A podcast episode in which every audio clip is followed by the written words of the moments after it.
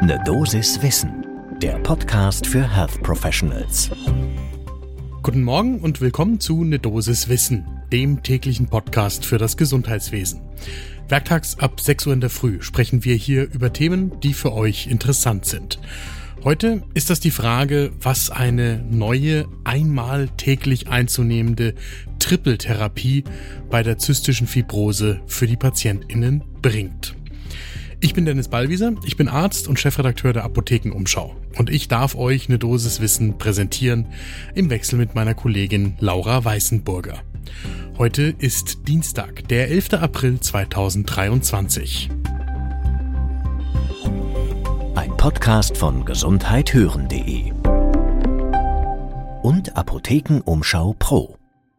Die heutige Folge, die führt mich zurück in die Zeit, als ich meine Doktorarbeit bearbeitet habe im Kellergeschoss eines Gebäudes des Haunerschen Kinderspitals in München und ich habe in einer Arbeitsgruppe gearbeitet, die sich mit der zystischen Fibrose beschäftigt hat.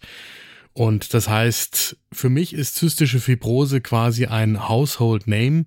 Für die meisten von euch ist es vermutlich eher unter dem unter PatientInnen auch geläufigeren Namen Mukoviszidose bekannt und bei dem Schlagwort weiß dann eigentlich jeder, worum es geht. Es geht um eine Störung bei der Produktion von Drüsensekreten, die unter anderem dazu führt, dass die Lunge der PatientInnen verschleimt und vom Zehenschleim nicht gereinigt werden kann. Gleichzeitig wirkt sich die zystische Fibrose aber auch auf viele andere Körpersysteme aus und ist eine Lebenszeit verkürzende Erkrankung, solange man sie kennt. Allerdings gibt es jetzt bereits schon seit ein paar Jahren Medikamente, die die zystische Fibrose zwar nicht heilen können, aber doch modulieren können. Sogenannte CFTR-Modulatoren sind kleine Moleküle, die zum Beispiel die Kanalöffnungszeiten von den Ionenkanälen, die da betroffen sind, verlängern oder die den Transport dieser Ionenkanäle an die Zelloberfläche verbessern. So, das ist schon ein ganz schön detaillierter Blick in die Krankheit hinein und da kommt jetzt noch eine Studie obendrauf, gerade veröffentlicht im Februar im Lancet und die testet eine neue Dreifachtherapie für Erwachsene mit zystischer Fibrose. Da geht es darum, ob diese Dreifachtherapie einen Vorteil bringen kann vor den Einzeltherapien, weil dieses Medikament tatsächlich nur einmal am Tag eingenommen werden muss. Das lohnt einen genauen Blick zum ersten Kaffee des Tages.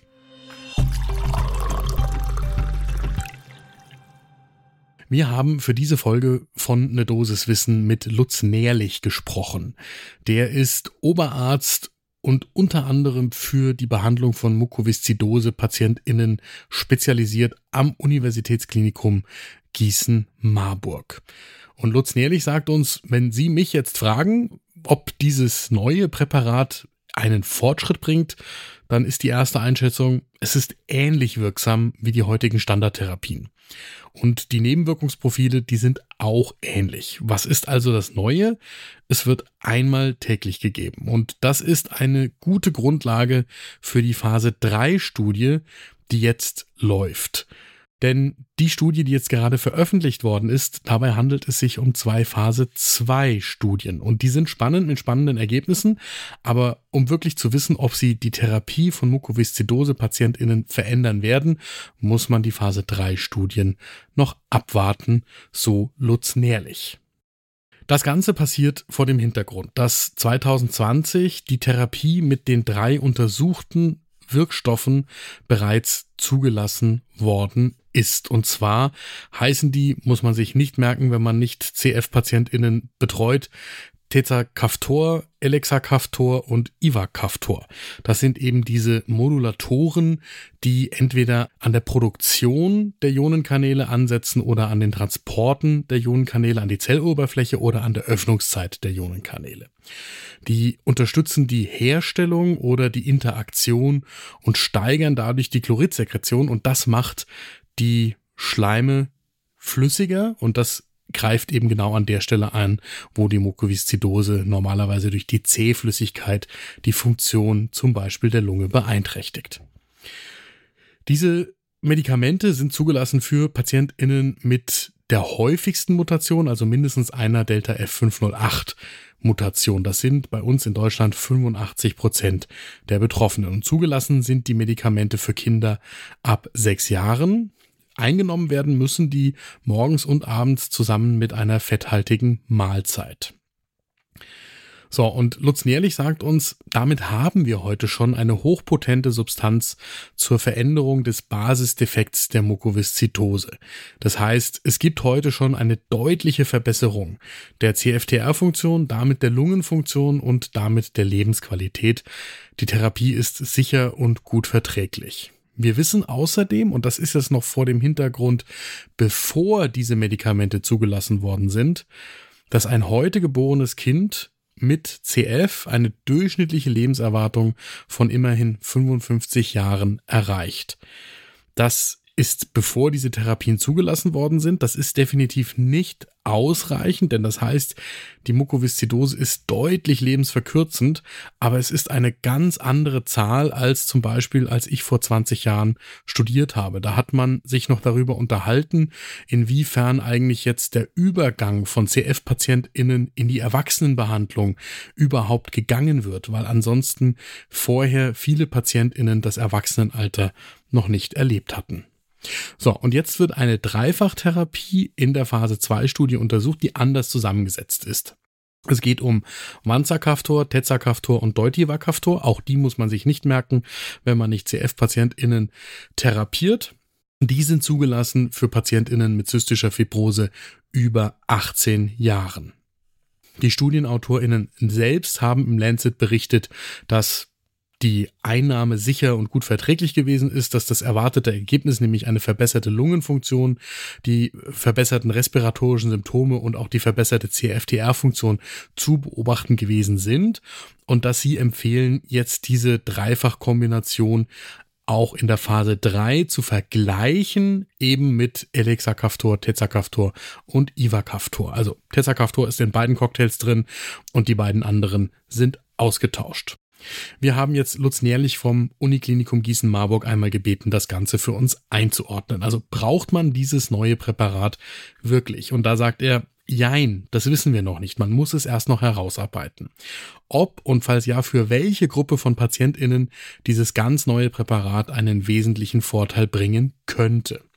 Man muss sich vorstellen, wenn die PatientInnen selbst die Medikamente nehmen, morgens früh ist das zusammengestellt und man macht das regelmäßig, das ist nicht so das Problem. Wenn man aber abends ein zweites Präparat nehmen soll, dann kommt es darauf an, wann man zum Beispiel isst und dann kann man das vergessen oder es kann sich verschieben.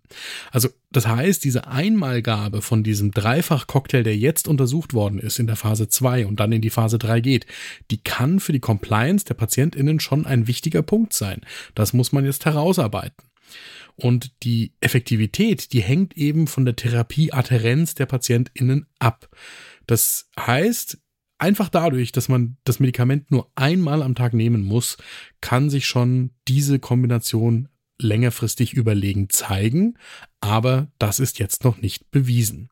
Und deswegen bittet er, die Phase 3 Studie, die jetzt kommen wird, abzuwarten und zu bedenken, dass es schon auch schwierig ist, etwas, was heute schon mit dieser Dreifachkombination, die noch einzeln eingenommen werden muss, hocheffektiv ist, tatsächlich noch effektiver zu machen. Das heißt, da geht es um ein paar Prozente vielleicht, aber die lohnen sich natürlich für die PatientInnen, die gegen die zystische Fibrose ankämpfen. Denn das sagt Lutz Nährlich uns auch, die meisten Mukoviszidose-PatientInnen sind zwar heute gut versorgt, aber 10 bis 20 Prozent eben noch nicht. Und das sind eine ganze Menge PatientInnen. Bei denen laufen jetzt Studien mit anderen Therapeutika und anderen Strategien. Allerdings sind auch die über die Phase 2 noch nicht hinaus.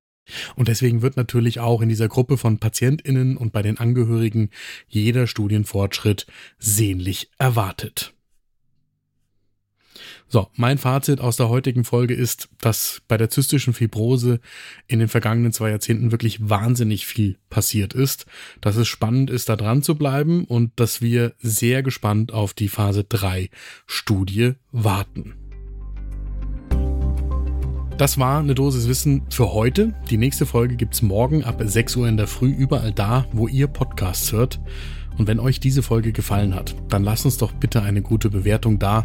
Das freut uns und macht es anderen leichter, diesen Podcast zu finden. Ein Podcast von gesundheithören.de und Apothekenumschau Pro.